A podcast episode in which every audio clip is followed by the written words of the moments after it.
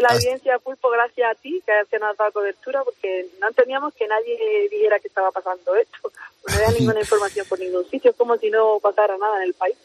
Muchas, la aquí, mucha cobertura. Muchas gracias. Aquí estamos pendientes de la audiencia y vamos a dar un montón de información. Muchas gracias, Trini. Buena ruta. Un beso, gracias. Hemos, llegado a las 5, a las 4 en Canarias. Última hora en Cope. Estar informado.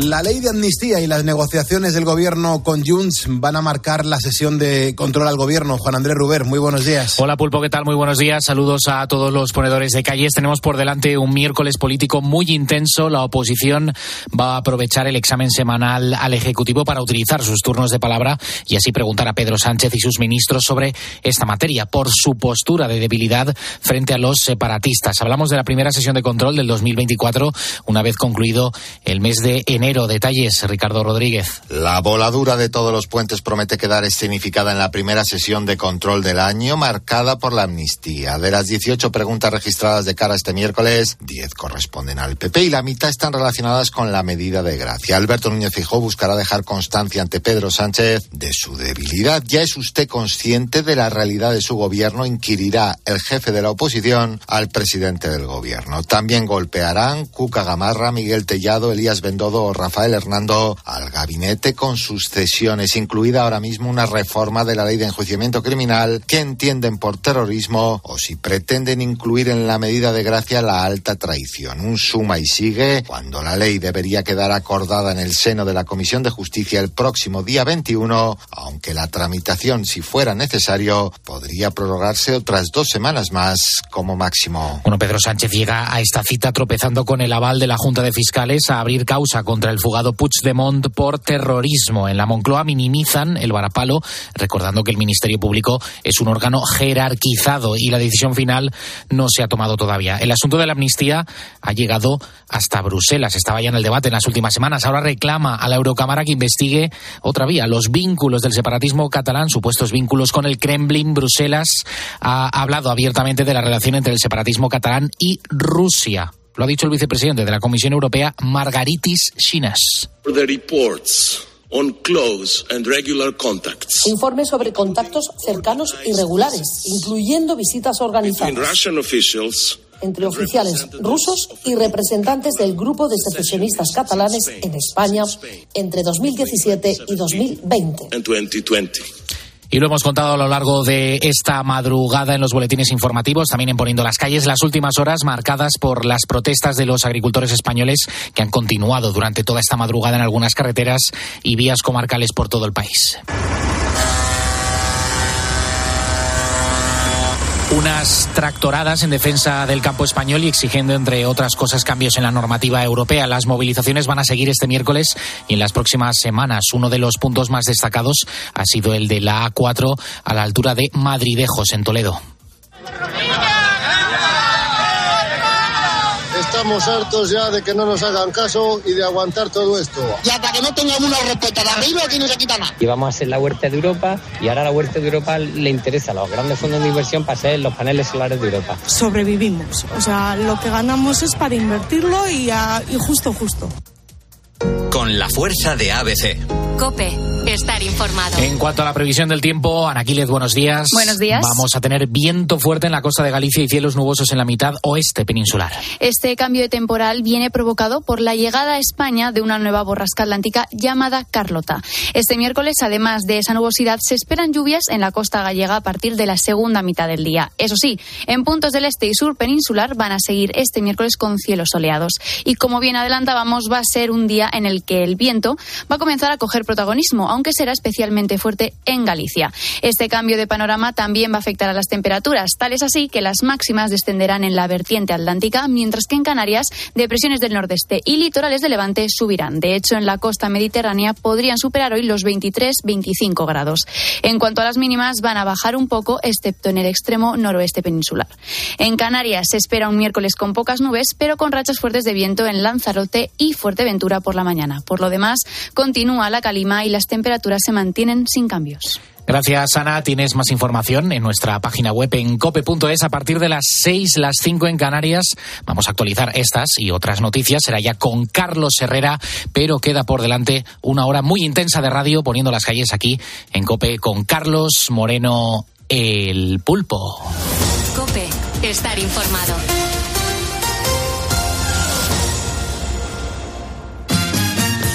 Y acompañado y atendido. Gracias por escuchar la radio de madrugada. Aquí estábamos, los ponedores de calles, desde la una y media y hasta las seis de la mañana. Esa hora, un ratito antes, le daremos la del pulpo a Carlos Herrera. Beatriz Calderón, ¿cómo va la madrugada? Vaya intensidad con el teléfono, ¿eh? Muchísimas cosas. Eh, muy buenos días, pulpo. Pues llevamos la madrugada que es un no parar de, de mensajes y de gente, cada uno manifestando, bueno, su indignación eh, hay dos partes enfrentadas que, aunque estemos todos eh, de acuerdo en que, en que tienen sus razones, pero ahora mismo la madrugada se ha complicado muchísimo. Mucha gente atrapada, es alucinante porque eh, me llegan fotos de, de, cómo están los GPS indicando que en diferentes zonas de las carreteras de España da en rojo. Es decir, como cuando vemos un Sí, gran sí, atasco en una gran ciudad, a esta hora las carreteras en ciertos puntos están en rojo porque está paralizado todo. Sí, sí, la gente no puede moverse y llevan, algunos han hablado de, de 8, 9, 10 horas, ¿eh? Sin, sí, poder, sin poder eh, salir de, de donde se encuentran, sin poder llegar a su destino. Y, y bueno, esto promete, tú imagínate, a las 5 de la mañana, como dices, si hay ese atasco, a partir de las seis y media, 7, que empieza ya a moverse el tráfico, Imagínate. se puede montar Imagínate. buena la mañana. Se va a liar, pero muy bien. Estamos a miércoles 7 de febrero, Santos Guarino, Máximo de Nola y Ricardo. Y hasta las 6 de la mañana, a los ponedores, ¿qué les vamos a ofrecer en este programa de radio? Bueno, pues mira, en primer lugar hablaremos de los museos virtuales, que suponen una opción estupenda para no perderse las mejores exposiciones desde casa. Eh, no todos podemos desplazarnos a verlas eh, en persona. Y oye, pues está muy bien, ¿no? Que exista esta opción, que se puso muy de moda sobre todo durante la pandemia. Y en nuestro espacio de motor, Alfonso García nos va a contar la previsión de las movilizaciones de los transportistas, que también está previstas, y también cuál es la carretera recta más larga del mundo. Oh, qué bueno, perfecto, pues nada. Una curiosidad. Vamos a, va a estar muy bien. Un montón de historias, un montón de contenido para llegar a las 6 de la mañana. Ahora son y 7 las 5, las 7, las 4 y 7 las Islas Canarias. Si me estás escuchando es porque eres un ponedor y juntos vamos a por el miércoles.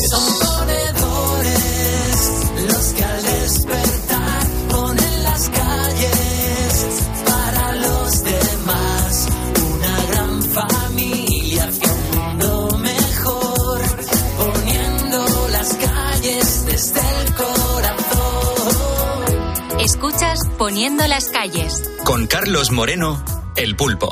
Cope, estar informado. Entonces vean los ponedores en cuanto a la forma que tienen de descansar. Me, eh, ¿Están ordenando también su descanso? Ahora lo podemos contar o no. Ay, sí, sí, José Luis, que dice, pues yo intento acostarme sobre las diez y media, pero por pitos y flautas nunca lo consigo. Después de comer, me echo un poquito en el sofá. Claro, cuando tengo tiempo. es verdad. Pues venga, música arriba y vamos a seguir eh, poniéndole un poquito de ánimo a la madrugada.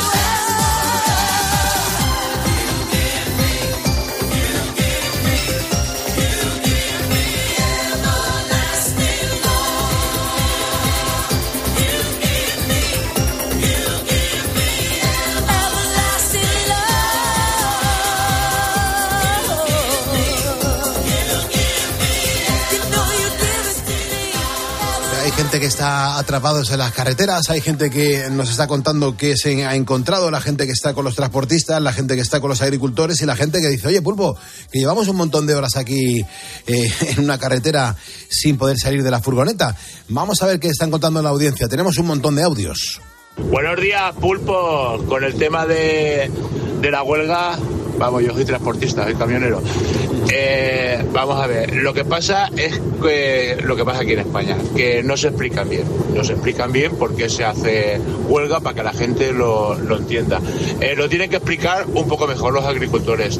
Tienen que explicar que nos estamos comiendo productos que llevan toda la mierda del mundo que viene de otros países y que no tiene ningún control. Y a nosotros se nos exige que, que llevemos un control y no, y no se nos permite pulverizar con unos productos que probablemente sean cancerígenos y traigan otras cosas y eh, de fuera nos lo tragamos todo. ¿Vale? Y encima a unos precios más bajos, que, que, no puede ser. Y, o sea, todo eso no es solo que el agricultor ya no pueda vivir, sino es toda la mierda que nos estamos tragando de lo, de lo que venden en los supermercados.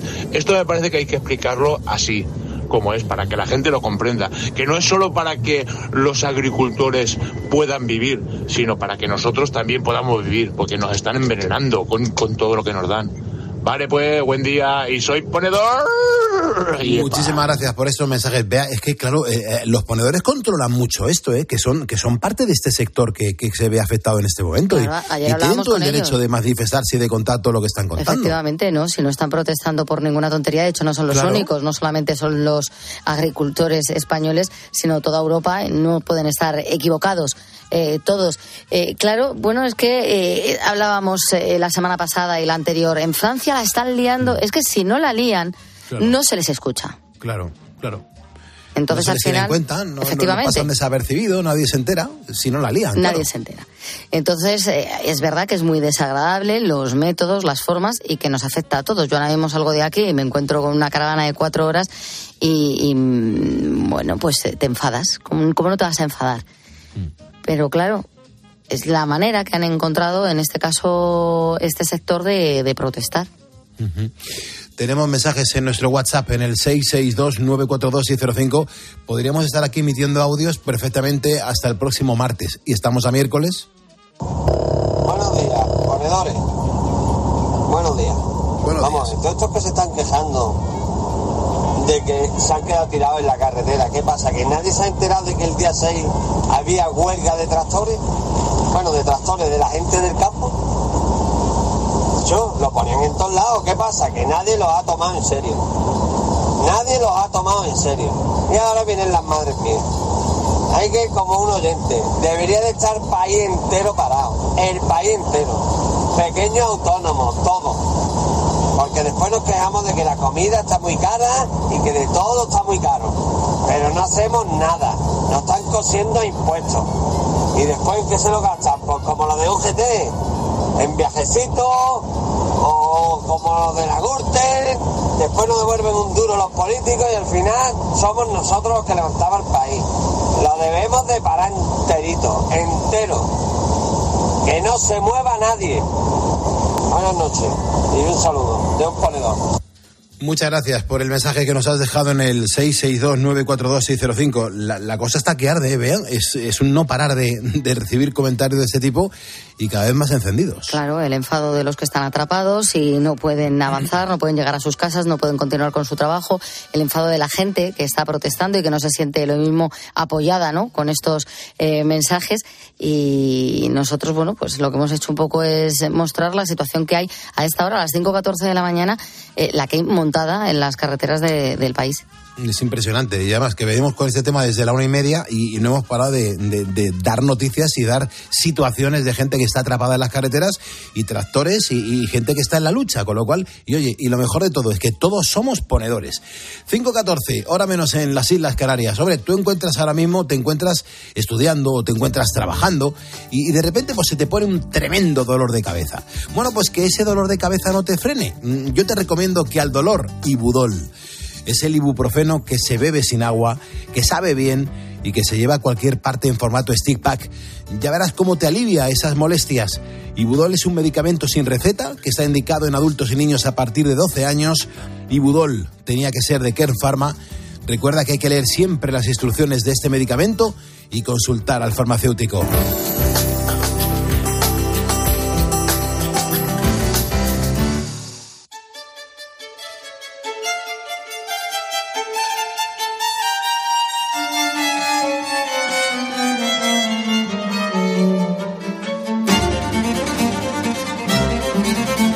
Directo haciendo la radio en la cadena Cope. Somos el programa previo a Carlos Herrera, el programa que va después de Juanma Castaño con el partidazo, pero con la responsabilidad de ponerle las calles a todo un país, a nuestra España. Mira, hay un punto de la capital de Madrid donde siempre hay, hay cola, siempre hay cola, vayas cuando vayas, siempre hay cola, da igual el día, da igual la hora, y no es la administración de lotería de Doña Manolita, te estoy hablando del Museo del Prado, siempre hay cola, siempre hay gente que quiere entrar, y siempre tiene gente en la puerta de acceso esperando a acceder.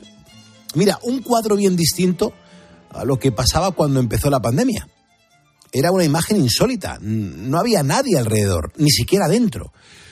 Bueno, pues el museo sí que tenía gente recorriendo las salas, pero desde casa, porque muchos descubrieron entonces las visitas virtuales, vea. Así es, pudimos entrar a sus salas con el móvil, con la tablet o con el ordenador. Según datos en esa época, el 63% de los españoles se pasearon por alguno de los museos que tenemos en España de forma telemática. Y según la plataforma de reservas Musement, durante la pandemia estuvimos muy por encima de la media internacional, que fue del 40%. La tecnología digital nos ha traído esta y otra que también se consolida, la de las exposiciones inmersivas, que aunque son más caras que acudir a un museo físicamente, tienen un público muy amplio.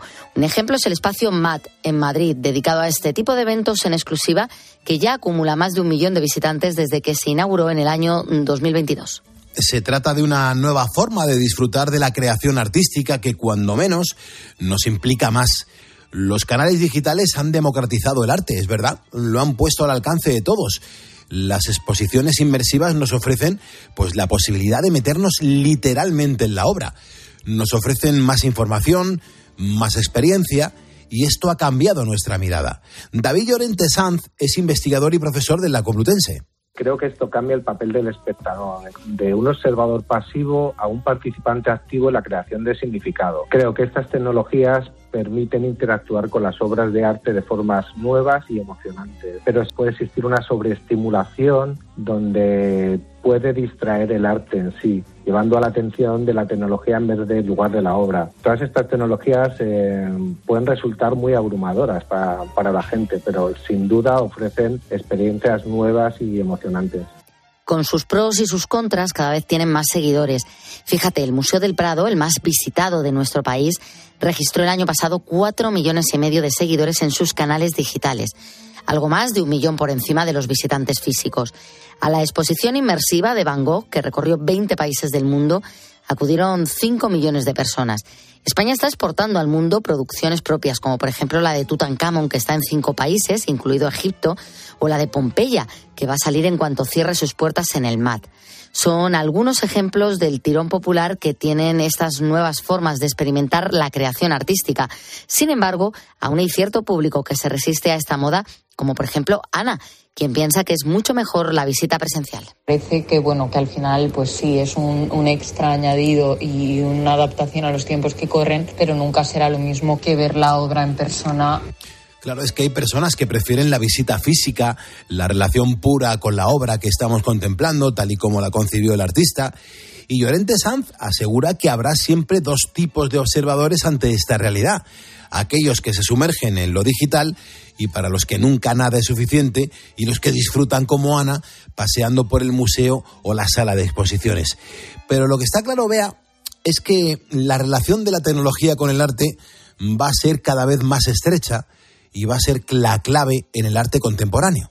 Abre nuevas posibilidades permitiendo a los artistas experimentar con formas y estilos que no serían posibles en un entorno puramente físico. Esto impulsará la innovación del arte contemporáneo. La intersección que existe entre el arte y la inteligencia artificial promete transformar eh, la forma en la que concebimos, creamos y experimentamos el arte. Yo creo que la sociedad se enfrentará a estos desafíos y deberá adaptarse a las nuevas formas de expresión artística requiere ética en la creación y requiere verdad a los artistas, nos dice el investigador de la Universidad Complutense.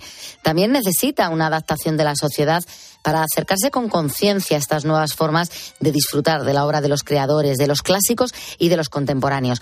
Teniendo sobre la mesa esta nueva forma de visitar museos, me pregunto si es una tendencia de ahora que se va a quedar ahí o va a ser algo que se instalará e irá cada vez a más. Exposiciones inmersivas es bueno es un es un experimento está bien pero la visita la visita al museo es imprescindible la visita al museo es imprescindible es decir en, en ese sentido eh, yo estoy de acuerdo con la oyente que, comentaba Isana no que dice que no no eso no, no es comparable ¿no? Es la opinión de Jorge Llopis, perito tasador de arte judicial y director de la revista Pecados de Arte. Él lleva muchísimos años en el sector y claro, él pone un ejemplo que jamás podrá darte una visita al museo o una exposición virtual. Eh, yo recuerdo una exposición en la que estuve eh, de fotografías sobre Muay Thai, que incluso había olor. Había música, había olor, estaban las imágenes, no lo sé, de momento el ordenador olor no me da. Vamos, yo me estoy reafirmando en que es mejor ir al museo que verlo desde un ordenador, una tablet o desde el móvil. Y escucho otro argumento del experto, Jorge Llopis. El público se debe acercar al museo, es decir, la visita virtual al museo lo único que creo que puede servir es, bueno, quizás eh, como un refuerzo académico en algún tema de trabajo y tal, ¿no? Pero eh, la visita la visita al museo es, es incomparable, es decir, la, la experiencia, a ver, eh, sin rayar en la cursilería, que rayo, casi casi mística, es decir, te encuentras con esas piezas y hay una hay un entorno, o sea, es decir, estás rodeado de ellas, o sea, es decir, te vas fijando, puedes estar, de acuerdo que puedes tener la oportunidad delante de una pantalla de poderte fijar también en detalles, pero no es lo mismo. Claro, es que las visitas virtuales se pagan también, aunque no cuestan tanto como la entrada de un museo, pero claro, a Yopis le parece un poco injusto experiencia más, pero que encima tienes que pagar. Entonces, por eso por ese lado. Pero en cuanto a la visita virtual, pues bueno, de alguna manera, pues estamos haciendo un pequeño, un, un flaco favor de esa, esa visita al museo que vive también de la, de la entrada del cliente, ¿no? Interesante debate. ¿Cómo es mejor visitar un museo de forma virtual o presencial? Mira, es una cosa que podríamos preguntarles a los ponedores. Y claro, aquí viene otro punto a destacar. Vamos a hablar de algo que pasa tanto en las visitas virtuales como en los propios museos. Los actos vandálicos. En los físicos lo vemos cada dos por tres, con los ataques a obras de arte por parte de ecologistas radicales. Y en la parte virtual están los hackeos a sus páginas web para que nadie pueda visitarlos nos hemos encontrado que bueno pues eh, que ha habido una ha habido un hackeado de Ramson es decir de bloquear datos eh, del usuario que ha entrado en ese museo eh, utilizando esos datos. Entonces bueno lo que me gustaría saber es si nuestros museos los museos españoles estamos hablando de cuidado que Gallery Systems gestiona el Metropolitan gestiona el MoMA gestiona la gestiona pues, la National Gallery de Londres, los museos Leeds, la Agencia Cultural Danesa, no es poca broma. ¿eh? Y ese, ese hackeo, pues ha accedido, han accedido a, la, las bases de datos, han accedido a bases de datos al usuario que estaba en pantalla. Eh, atención porque Yopis también ha advertido de las estafas que se producen. Por ejemplo, en octubre, pasado mes de octubre, crearon una página web igual a la del Museo del Prado que vendía entradas a bajo coste. Bueno, pues menos mal que la policía logró tumbarla en 24 horas. Pues nada, ponedores, hay que ir a los museos, tengamos, tenemos grandes pinacotecas en España y claro, de cara al futuro, a ver si conviene, eh, sobre todo, y conviven perfectamente las visitas presenciales y las virtuales aunque hay obras de arte que siempre es mejor verlas en vivo y en directo. Son las 5.24 de la mañana, 4.24 de la mañana en las Islas Canarias. Llevamos haciendo radio desde la una y media. Hay un montón de gente que comienza la jornada ahora y que vamos a por el miércoles con muchísima fuerza y con mucha energía. Somos los ponedores de calles.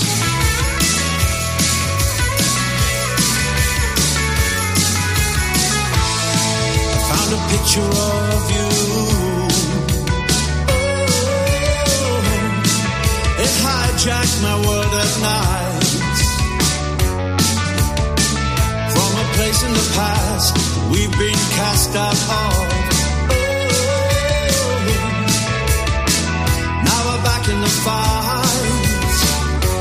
Yes, we're back on the chain gang. Whoa, back on the chain gang.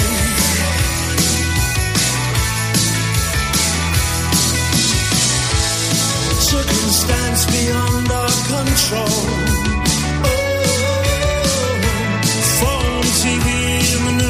the world a pigeon from hell. Sand in our eyes, descending like flies. Yes, we're back on the chain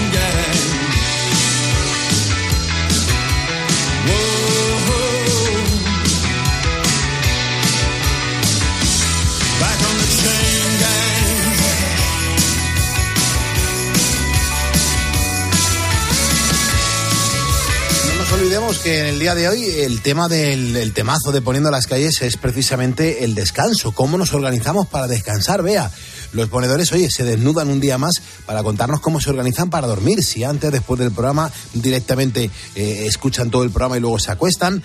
Otra gente que directamente, pues solamente duerme los miércoles. Eh, bueno, eh, cada ponedor tiene sus circunstancias. Qué desesperación. Mariano Mariño dice, yo duermo a partir de las 6 de la mañana, trabajo de noche y tengo que reconocer que no me cuesta. O Antonio que dice, vamos a ver, no contéis chorradas. Dormir de día acorta años de vida. Los biorritmos se alteran, los ciclos de comidas también. Es vivir al revés. Dormir de día es perjudicial para la salud, las horas de sueño no son reconfortantes como las de la noche y por eso se pagan pluses por nocturnidad, porque es un trabajo pues que cuesta, cuesta eh, realizarlo.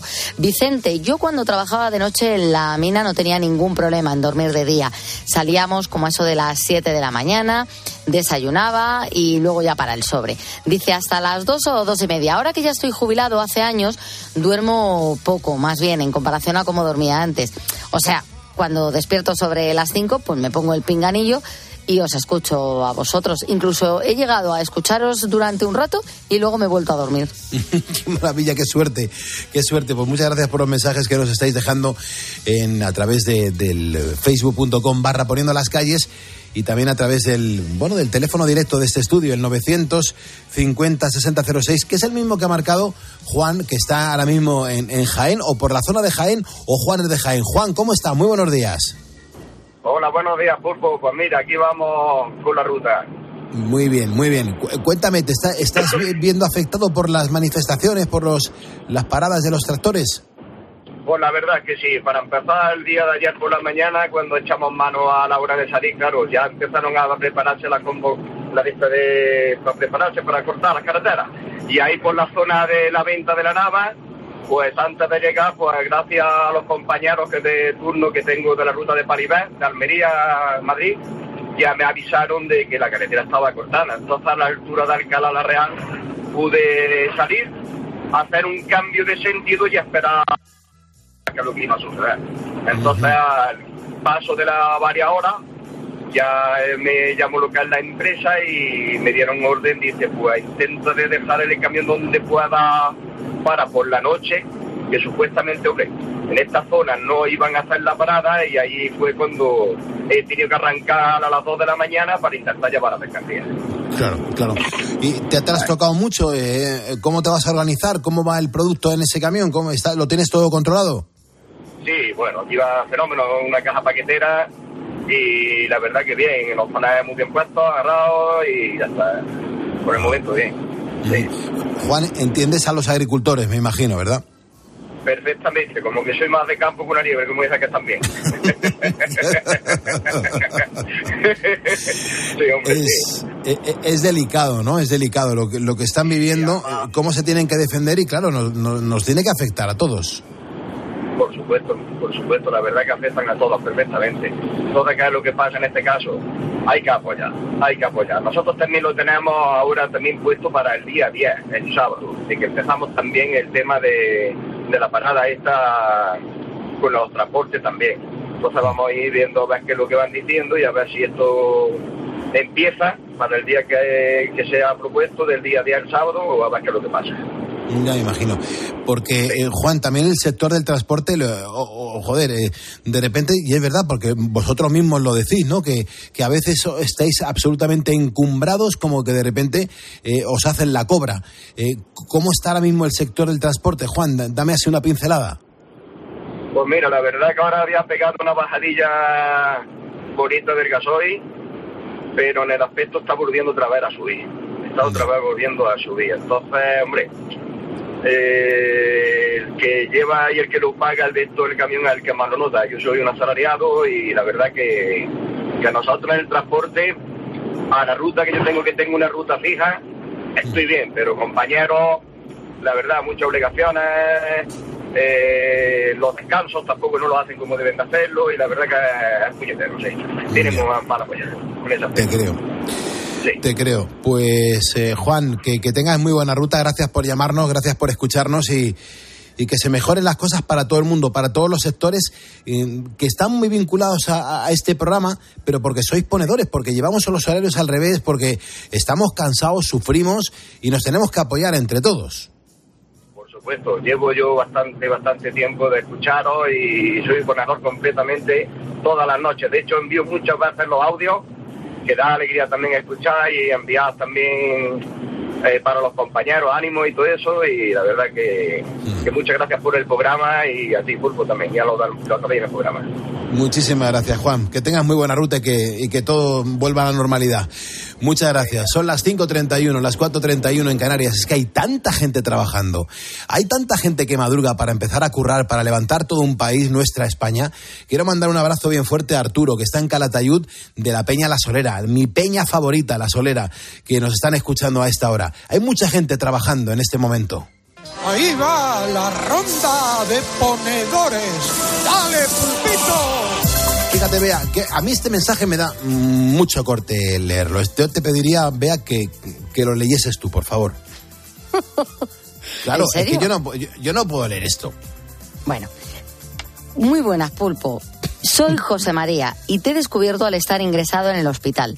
La pena es no haberte descubierto antes, porque eres un gran comunicador y me encantas. Soy ponedor.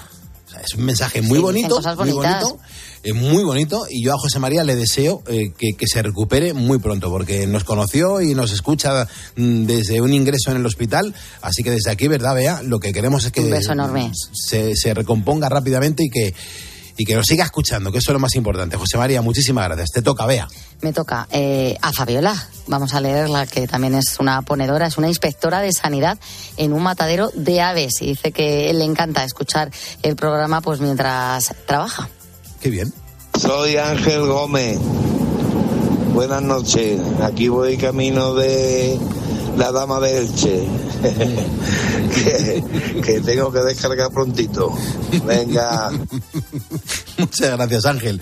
Muchísimas gracias. Eh, María también nos escribe, dice Pulpo, yo os escribo a punto de ir a trabajar en la Cruz Roja, en el Departamento de Donación de Sangre. Me gustáis muchísimo, dice. Qué bonito, vea, muchas gracias. Tenemos también a José Antonio, que está en Tenerife.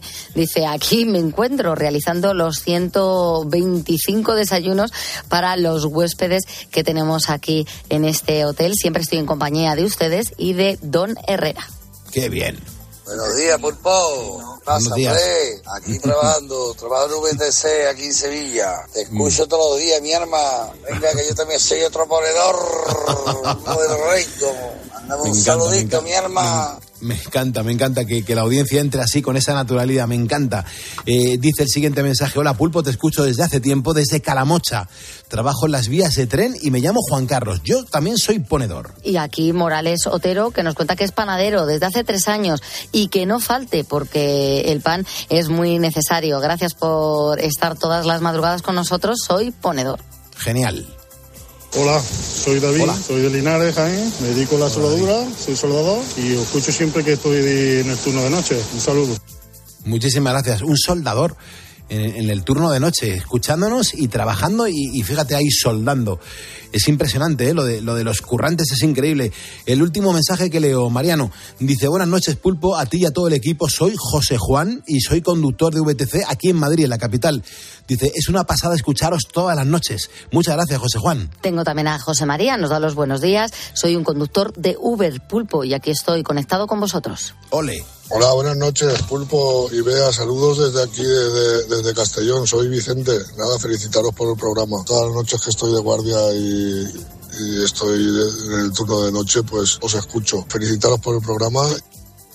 Pues muchísimas gracias por tomarte la molestia de dejarnos esta nota de voz que nos viene tan bien y que ha quedado tan bonita. En el 662 942-605 y los mensajes que por escrito nos habéis enviado a través de facebook.com barra poniendo las calles.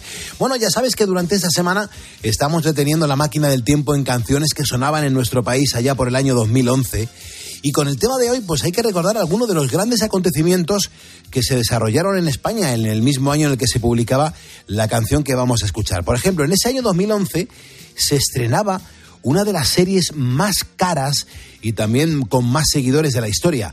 Te estoy hablando, ponedor, de Juego de Tronos. El rey se dirige a Invernalia. Si viene Terran Norte, solo puede venir a una cosa. Siempre puedes decirle que no, Ned. Bueno, pues ese mismo año, en 2011, Maldita Nerea publicaba la canción que escuchamos desde ya. Es el No Podíamos Ser Agua, es uno de sus temas más reconocibles y exitosos, con más de 9 millones de escuchas en YouTube. Es un auténtico temazo que escuchamos ahora aquí, en Poniendo las Calles. Escucha la letra. Está claro que no podíamos ser agua.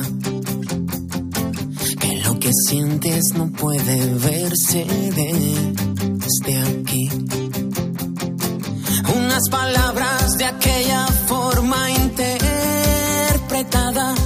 Ah, no tienen vida, no. Ni tienen dónde ir. Dónde ir, lo has olvidado. La vida crece entre los matices. Se esconde siempre lo que no dices para hacerse de claro las cosas que no viviste vienen hoy para decirte que la fiesta empiece ya. Ah. Yo empezaría por ser de los primeros que van huyendo siempre de los no sinceros. Ser aquel que solo sabe y recomienda hacer locuras aunque nadie entienda y necesitas decir que no a los miedos. Verás, puedo enseñarte lo que yo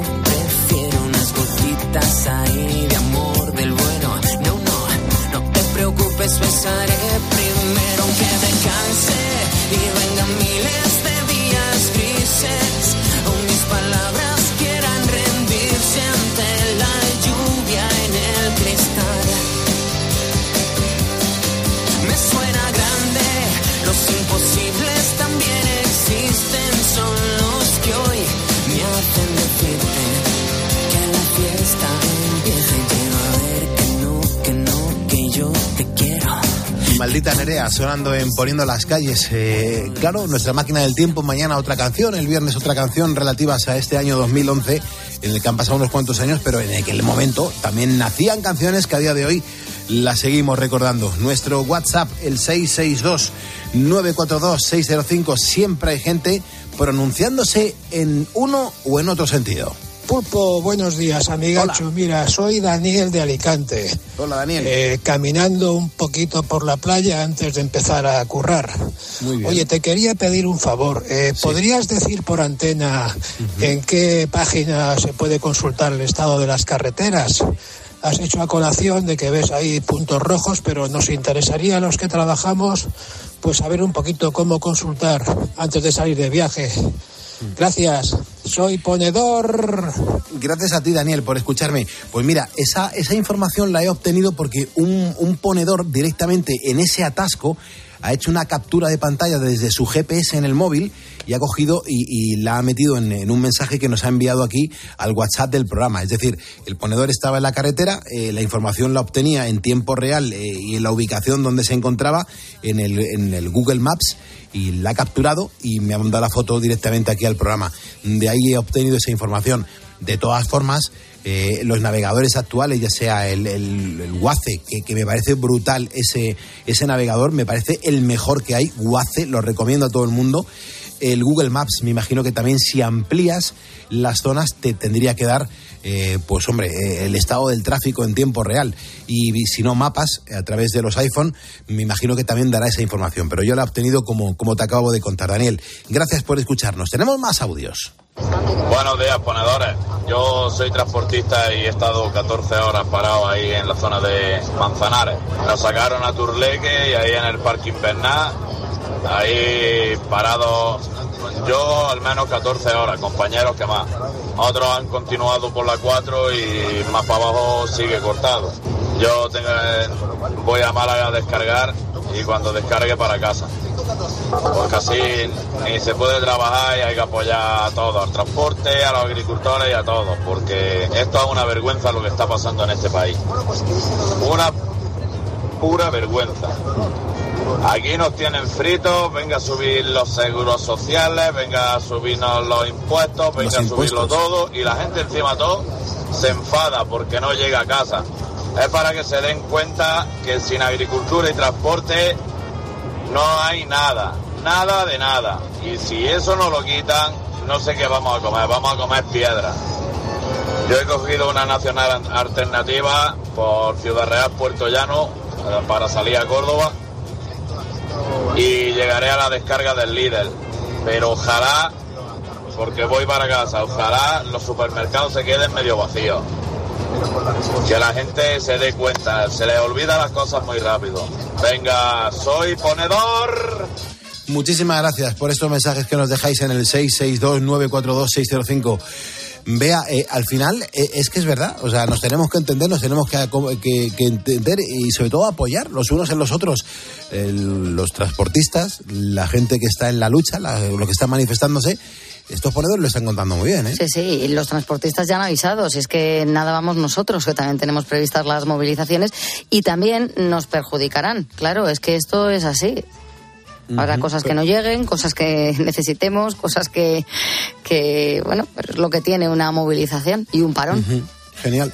Quiero dar las gracias a los ponedores que me están avisando de, de cómo obtener el resultado de, del estado de las carreteras en tiempo real. Eh, a colación del comentario que Daniel, mm, que estaba paseando por la playa de Alicante, eh, lanzaba la pregunta de cómo, cómo se puede obtener. Pues mira, en infocar.dgt, ahí se pueden obtener todos los resultados de, de, en tiempo real del estado de las carreteras. Y también en COPE hay un artículo muy interesante eh, que nos lo manda un propio ponedor. Dice Pulpo, el mapa de la DGT lo tienes en cope.es. Brutal, fenomenal. Pues nada, yo no, yo no sé tú, pero ahora mismo cuando, cuando empecé a poner las calles, pues es verdad que me sentía a veces mucho más cansado de lo habitual. Y la buena noticia es que gracias al laboratorio español Ahora Health, pues he dado con la solución para mejorar mi estado de ánimo y poder descansar. ¿Cuánta gente escucha este programa de radio porque no duerme bien, porque no concilia el sueño, porque tiene que acudir a la radio para sacarse los pájaros de la cabeza? Bueno, pues si a mí me ha funcionado, ¿por qué no lo pruebas tú? Te puede cambiar la vida. A mí me, ha cambiado la vida. Yo duermo cuatro horas antes del programa y luego otras cinco después de haber puesto las calles. Ellos han sido los que han creado el kit de los ponedores. Eh, son una fórmula maravillosa, pastillas naturales, Ahora día, por ejemplo, es la que te tomas por la mañana después de haber dormido y luego ahora noche que con la que bueno pues puedes disfrutar de un sueño profundo y reparador. Las puedes conseguir esto va en un pack vale es el pack de los ponedores. Las puedes conseguir completamente natural en la página web ahoralice.com recuerda escribir ahora sin h. Ahí vas a poder ver toda la gama de productos para la salud y el bienestar que ahora Health pone a tu disposición. Y además el, el kit de los ponedores te incluye un par de regalos con unas barritas saciantes y proteicas ahora food que equivalen a una comida completa. Ya sabes que para dormir bien, para conciliar el sueño, para meterte en la cama, caer rendido y además consiguiendo un sueño absolutamente reparador, el kit de los ponedores ahora health, ahora día, ahora noche. Carlos Moreno, el pulpo. Poniendo las calles. Cope, estar informado. ¿Buscas diversión? A las 10 de la mañana la tienes asegurada en Herrera en Cope. Buenos días. Buenos días, Alberto. ¿Y usted a qué es alérgico? Tengo alergia a las angulas. ¿Cómo se hace una prueba de, de angulas que no que era inédita en esa, en esa consulta? Claro, de, claro, de- claro, claro, interesante. Mi poder adquisitivo no me permitía comprar angulas. Ajá. Compré unas anchoitas y un poco de pescado y llevé un tubo de ensayo pequeñito. Les pedí que por favor que si me, da, me regalaban dos angulas. Y pregunté, ¿les debo algo por las angulas? Y dice, no, hombre, no. Todo sea por la ciencia, me dijo el pescadero. Escucha Herrera en Cope, de lunes a viernes de 6 a 1 del mediodía. ¿Sabes qué es el branded content? ¿O cómo será el mundo cookieless? Si tienes preguntas sobre comunicación publicitaria, visita comunicatalks.com, un espacio de la Asociación de Agencias de Medios creado para resolverlas. Porque saber comunicar es una parte muy importante de tu empresa y también de la nuestra. Agencias de Medios, para que la comunicación funcione. En cinco minutos le damos la del pulpo a Carlos Herrera. Esta sintonía nos indica que llega nuestro tiempo dedicado al mundo del motor y tenemos al mejor experto, a Alfonso García Motorman. Muy buenos días. Muy buenos días, Pulpo. Los empresarios de estaciones de servicio están exigiendo al gobierno que ponga coto ni más ni menos que al fraude en la venta de carburantes. Cuéntanos, cuéntanos a los ponedores qué es lo que está sucediendo. Te cuento, la Confederación Española de Empresarios de Estaciones de Servicio desde hace un tiempo vienen denunciando una enorme bolsa de fraude en el sector. Este fraude fiscal consiste en la venta por debajo de coste de la gasolina y gasóleo por parte de ciertos operadores al por mayor que luego no liquidan los impuestos como el IVA entonces pueden vender hasta un 21% más barato que el resto.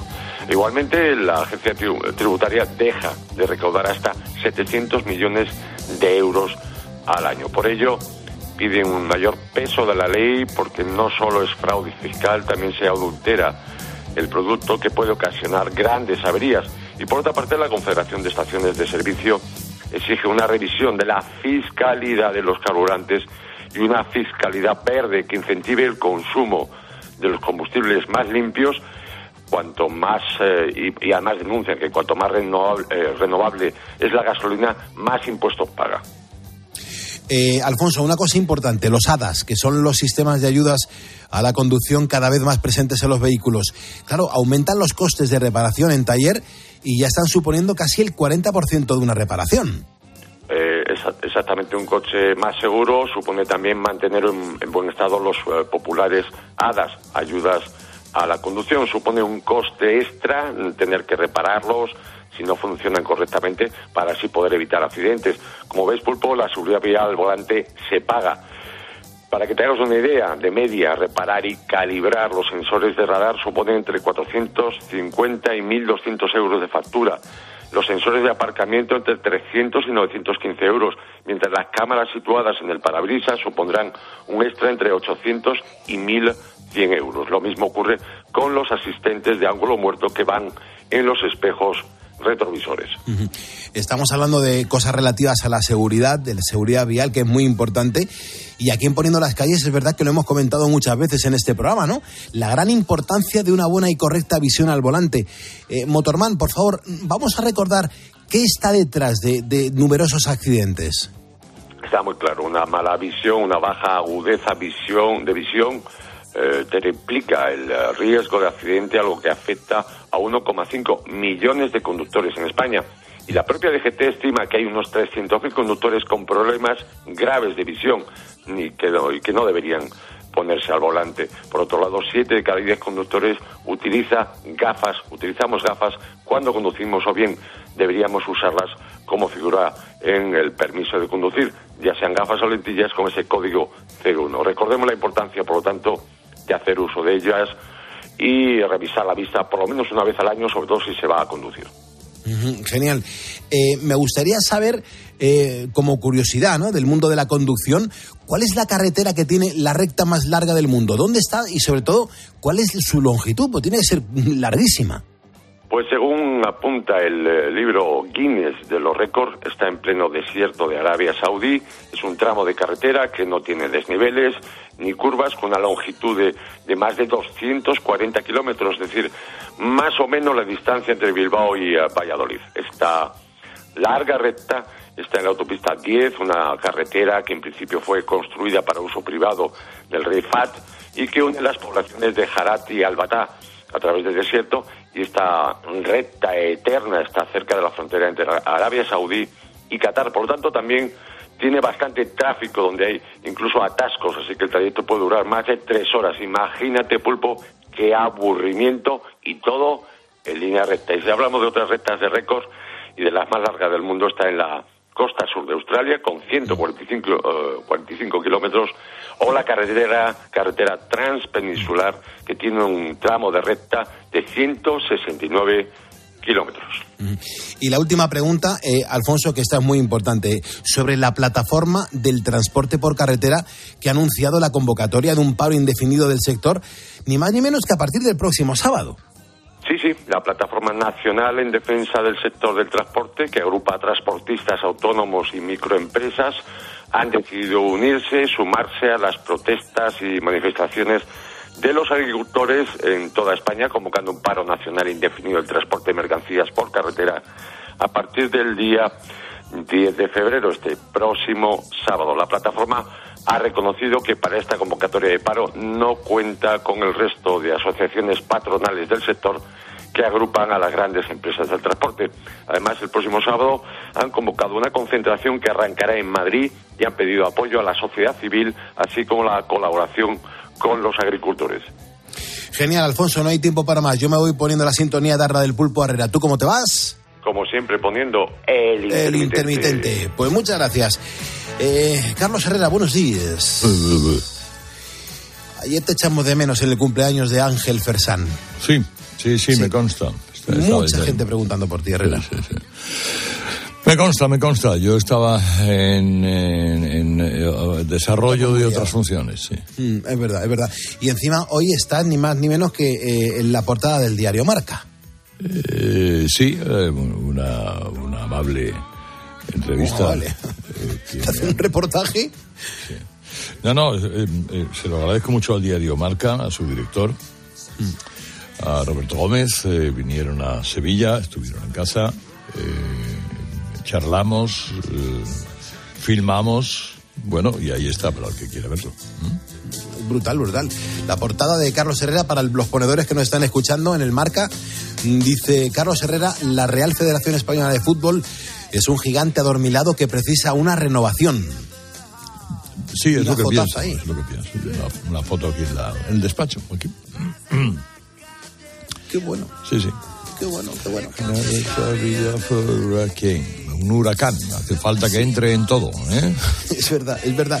Oye, Herrera, esta es una canción muy importante en el, en el mundo musical de Bob Dylan. Eh, se publicaba hoy hace 48 años Madre en mía. un LP maravilloso, el Desire, que conce- conseguía directamente el número uno de las listas de venta en Estados Unidos. O sea, poca gente puede ir directamente al número uno y, Bob Dylan en aquel momento lo consiguió.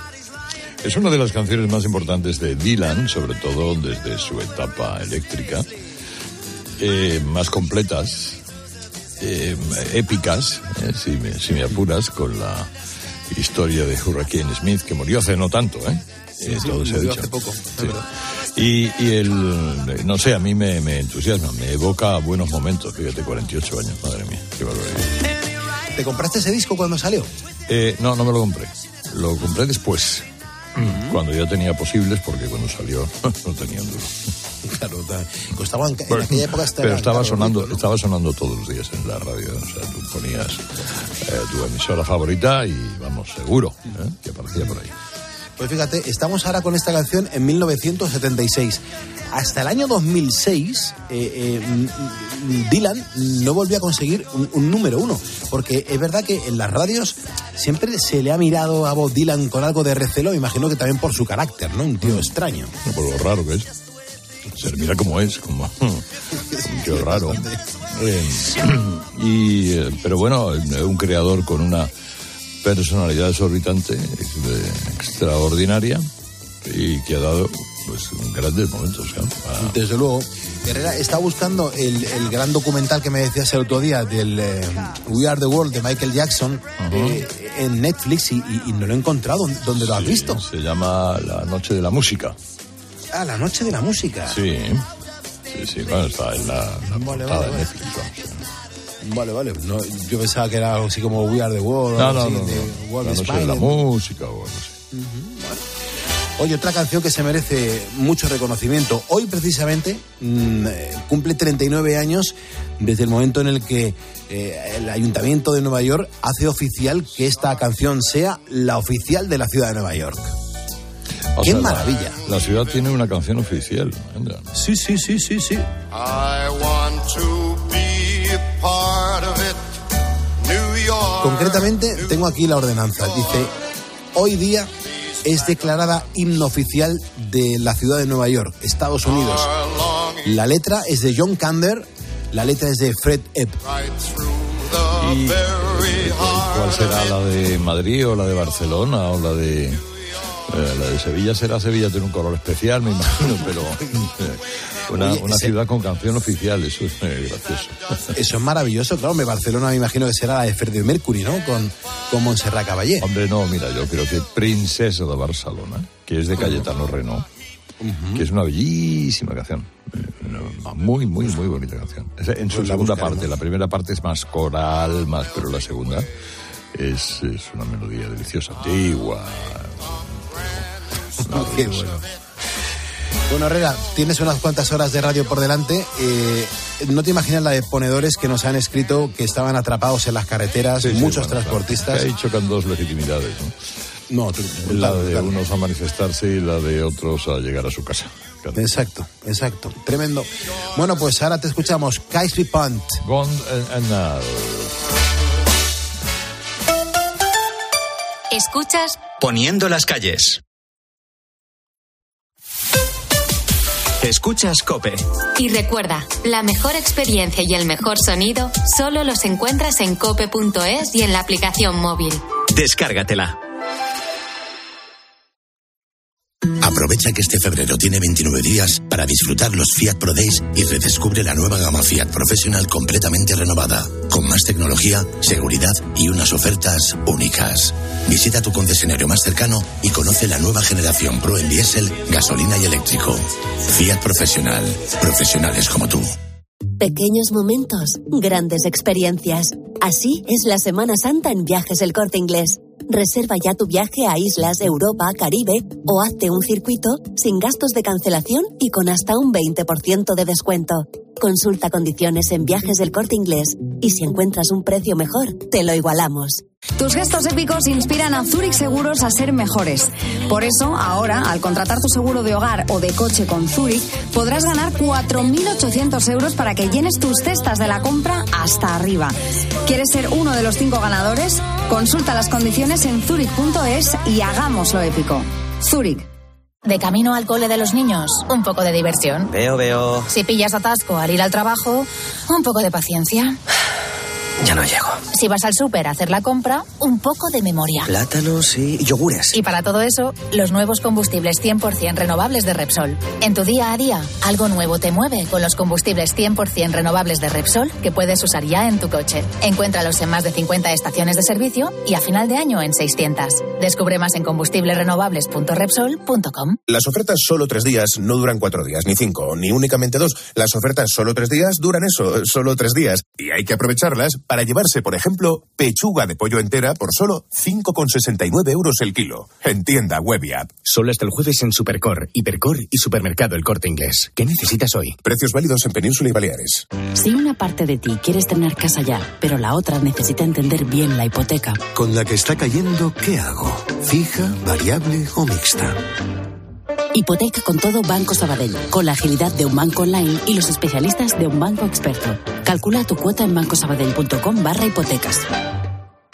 Segunda rebajas en Vision Lab. Hasta el 60% de descuento en gafas graduadas de sol, lentillas, audífonos. Hasta el 60%. Solo hasta el 29 de febrero. Más info en visionlab.es. Para poner luz a todo lo que está pasando, Expósito en la linterna. Estos últimos meses se ha detectado un aumento en la cantidad de anuncios en redes sociales ofertando casas para ocupar. Se aprovechan de la desesperación de las personas sin De lunes a viernes, desde las 7 de la tarde, Ángel Expósito enciende la linterna de Cope.